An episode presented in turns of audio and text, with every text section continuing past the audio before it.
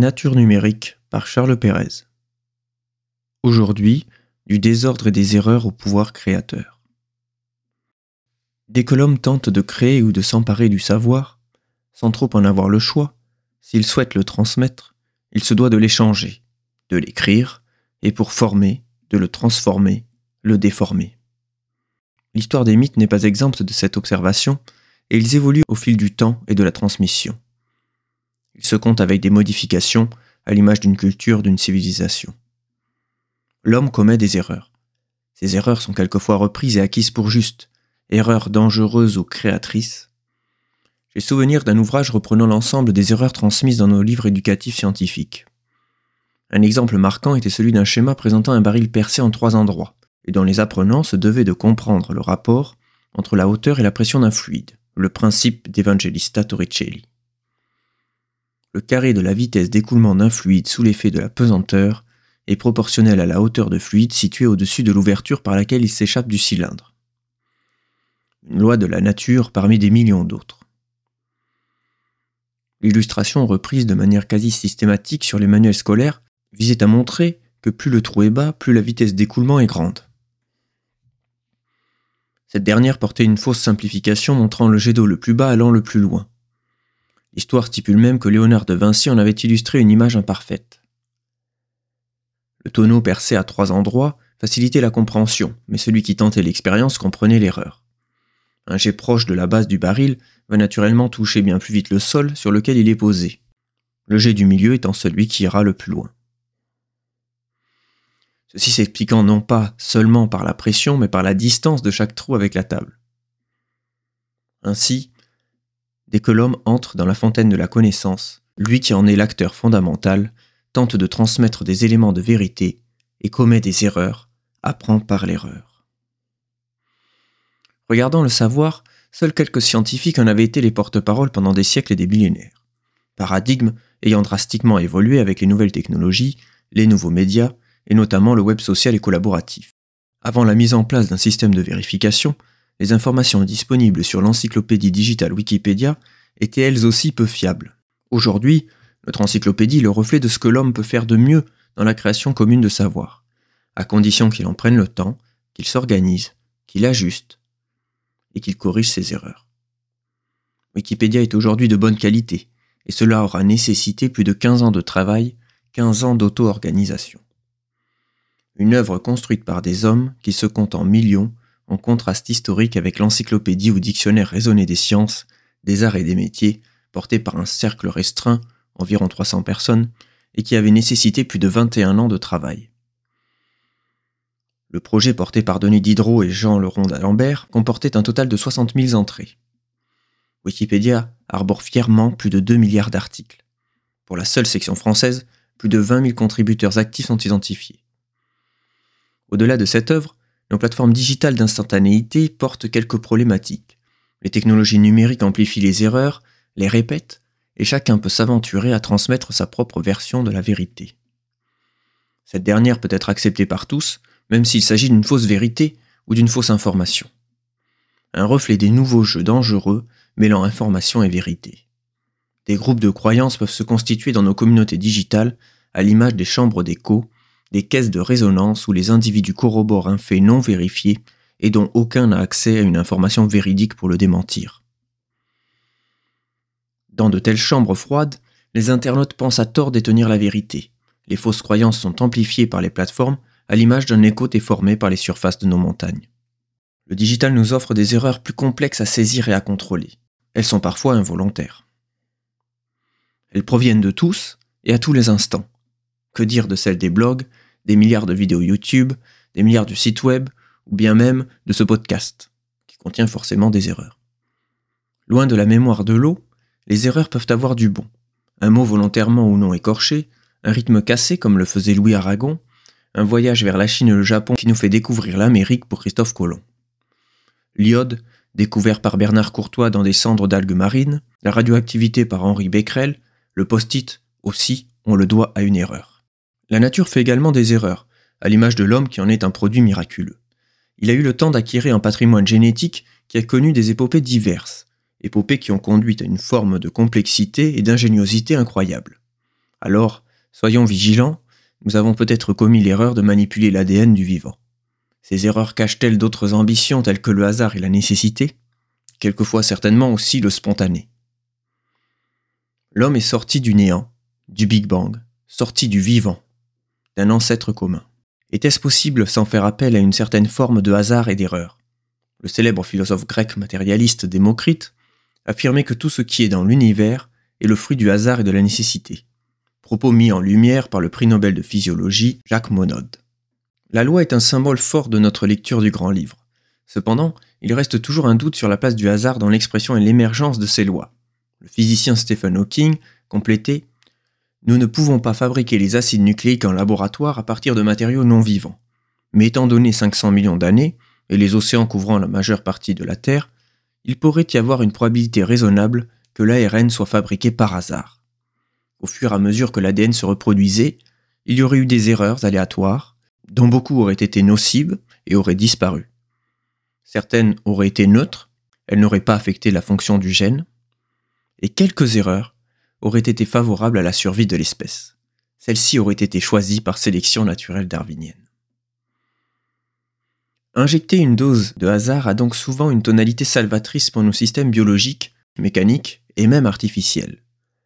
Les erreurs sont bien au cœur de nos processus, et celui qui n'en commet pas doit se résoudre à anéantir son apprentissage en s'anéantissant lui-même. L'entrepreneur Bill Gates affirmait que le succès est mauvais professeur. Il pousse les gens intelligents à croire qu'ils sont infaillibles. L'homme d'État américain et 26e président des États-Unis, Theodore Roosevelt, nous apprenait Le seul homme à ne faire jamais d'erreur est celui qui ne fait jamais rien. La vie est un symbole ici. Elle est constamment en quête de reproduction, de division, d'action et de réaction. Sa quête ne prend jamais fin et englobe une mécanique qui fait des erreurs et qui apprend par les erreurs. Elle semble même savoir avec le temps gérer la plupart de ses erreurs, un talent que nous n'avons malheureusement pas tous. Nos intelligences artificielles les plus impressionnantes apprennent de leurs échecs. C'est ainsi que peu à peu, la machine a su surpasser les performances humaines. Dès 2015, l'intelligence artificielle DeepMind avait démontré des facultés d'apprentissage lui permettant de s'adapter à des tâches de nature variée. Elle a, par exemple, atteint un niveau d'excellence humaine sur de nombreux jeux de la console Atari 2600. Les chercheurs précisent cette avancée de la manière suivante. Le travail comble le fossé entre les entrées sensorielles de haute dimension et les actions, aboutissant au premier agent artificiel capable d'apprendre à exceller dans un large éventail de tâches difficiles. Les réseaux antagonistes génératifs sont des algorithmes capables de s'auto-programmer à l'image de la nature. Dans ce modèle, deux réseaux s'affrontent, un générateur et un discriminateur. Le premier génère une image artificielle et le second tente de prédire si cette image est artificielle ou non. Cette compétition entre les deux permet d'obtenir la synthèse d'images extrêmement réalistes. La machine gagne en s'affrontant elle-même et en conservant sa meilleure version pour s'affronter à nouveau une boucle de réussite presque darwinienne et qui atteint des sommets. Cette auto-organisation du réseau de neurones ressemble de près à la capacité auto-organisatrice observée dans la nature. La plupart de nos modèles prédictifs se font proches des erreurs. Ils ne cherchent pas systématiquement à les annuler, mais tissent un lien charnel avec elles. Ils se doivent de comprendre que les erreurs sont une marque d'adaptabilité, de réussite. Dans un modèle sans erreur, le risque est grand. Le risque d'avoir compris un peu trop bien une réalité qui nous fait face, en occultant une réalité que l'on ignore. Une leçon comprise par l'homme dès ses premières tentatives de prise de mesure, où aucune perfection n'est possible et où une marge d'erreur doit être apprivoisée. Cette réalité se matérialise par les célèbres courbes portant le nom de Friedrich Gauss, les courbes en cloche, que l'on retrouve largement dans la nature et qui portaient à ses débuts le nom de loi des erreurs. L'observation est plutôt intuitive, mais profonde. Les petites erreurs ont lieu plus souvent que les grandes. Nous souhaitons à nos modèles artificiels une forme d'universalité afin de leur offrir un usage transverse. Il y a donc un juste milieu à trouver entre un modèle surentraîné et sous-entraîné. Nous parlons dans un cas de sous-apprentissage et dans l'autre de surapprentissage. Ces images sont certainement des objets de réflexion pour notre pédagogie. Pour lui permettre une durée de vie plus grande, on privilégiera un programme tolérant les imperfections plus adaptable et plus robuste à d'infimes changements. Quelques éléments de bruit intégrés dans une image suffisent à duper nos algorithmes de reconnaissance de forme, ceux du deep learning, l'apprentissage profond. Il suffit ainsi d'ajouter à une image un bruit infime pour que le système se perde. Dans certains cas, la robustesse de nos systèmes à l'erreur, à l'infime, au détail et au bruit manque, comme si l'erreur ou l'absence d'information nous indiquait en silence l'importance de son rôle, comme si un souffle à notre oreille pouvait nous dicter tout un monde. Les algorithmes de réseaux de neurones artificiels s'alimentent des erreurs pour ajuster la pondération des liens entre chaque neurone. Ceux-ci mesurent l'écart entre les sorties proposées par l'algorithme et les sorties recherchées. Elles effectuent une rétropropagation de cette erreur, en utilisant bien souvent la méthode de la rétropropagation du gradient. L'apprentissage tient alors dans la capacité de l'algorithme à ajuster les poids synaptiques pour optimiser le résultat souhaité. La biologie nous apprend beaucoup sur le sens de l'information au travers du code de la vie. En observant le vivant, on note le processus de reproduction et celui de division cellulaire. L'ADN est alors perçu tel un patrimoine transmis de génération en génération. À l'échelle d'un être, cette information se multiplie de cellule en cellule. Une copie de l'ADN est ainsi effectuée et le patrimoine est hérité. L'ADN porte le tout information, ce tout essentiel et qui caractérise l'ensemble. Il porte des milliers de gènes qui reflètent les traits de l'individu. L'homme pourra lui aussi transmettre une partie de ce patrimoine. Dans son sens et sa beauté, le mode de fonctionnement biologique nous pose des questions surprenantes. Une partie du patrimoine génétique de l'ARN est ignorée par le processus biologique. Un symbole parmi d'autres est celui des introns, des portions d'ARN qui semblent ne servir à rien. Si une partie de la séquence est bien utile, un processus de découpage est effectué par les spicosomes. Ces derniers permettent d'ignorer, voire de réparer, certaines séquences inutiles à la synthèse de protéines. Les spécialistes se sont longtemps interrogés sur le sens de ces segments, qui ne correspondent à rien et n'apportent aucune information nécessaire à nos processus biologiques. Au point même que notre système va procéder à des coupes pour les ignorer. C'est le procédé d'épissage. Des portions d'ARN non codantes, cela pose question. S'agirait-il d'une erreur de la nature ayant perduré? Les chercheurs avaient émis l'hypothèse d'un vestige biologique issu d'un virus ayant marqué notre espèce jusqu'à y laisser sa marque dans notre code génétique. Cependant, aujourd'hui, nous avons peut-être enfin le sens de son existence. Loin d'être inutile, leur présence s'opposerait à la formation dangereuse d'hybrides ARN-ADN, qui aurait pour conséquence de nuire à la stabilité de notre génome. Les structures génotoxiques seraient ainsi prévenues grâce à l'existence des introns. Un rappel de l'importance de ce qui semble de prime abord inutile. Si l'histoire s'écrivait en musique, les introns pourraient être perçus comme une absence d'information nécessaire à notre silence salvateur, dépose au milieu d'un chef-d'œuvre le symbole d'un vibrato vital. Le philosophe Pyrondélis nous apprenait déjà, vers 360 avant Jésus-Christ, que l'ataraxie, la sagesse, n'allait pas sans l'aphasie, le silence. La nature apprécie le silence. Henri Atlan a défendu un modèle de l'auto-organisation des systèmes, en partie grâce au désordre et au bruit. Il s'agit ici du bruit informationnel il y décrit l'importance du bruit dans la diminution de la redondance de l'information et l'enrichissement de l'organisation d'un système. Il précise sa théorie en considérant un canal de communication entre deux sous-systèmes d'un système plus global. Transmission d'un message entre ces deux sous-systèmes peut s'effectuer avec ou sans bruit. Dans le cas où aucun bruit n'existe dans la transmission, alors la quantité d'information du système global est maintenue. Par contre, dans le cas où du bruit apparaît lors de la transmission, le système global contient in fine plus d'informations car moins de redondance. Cette idée d'une exploitation du bruit comme ingrédient de l'organisation à toutes les échelles, biologique, sociologique, mais aussi de l'intelligence artificielle, est tout à fait remarquable et reste d'actualité. Une observation qui mènera Milal Douayi à affirmer que oubli et hasard sont les grands obstacles à une véritable autonomie de ces créatures animées à la mémoire sans limite. Évidemment, il parlait des avatars numériques. Nous avons vu l'importance de l'erreur pour comprendre la performance des algorithmes, mais elle existe aussi et sera mise en avant dans la science des réseaux, cette manière dont les hommes sont connectés les uns aux autres. Le capital social, défendu par le sociologue Ronald Burt, se base sur une mesure de redondance qu'il faut diminuer pour optimiser sa position dans un réseau social. Il défend l'hypothèse d'une richesse culturelle, intellectuelle, informative, d'un individu sujet et soumis à des stimulus externes de nature variée à l'image d'un informaticien spécialisé dans les algorithmes et qui pourrait considérer comme bruit des signaux informationnels liés à la biologie ou à l'anthropologie.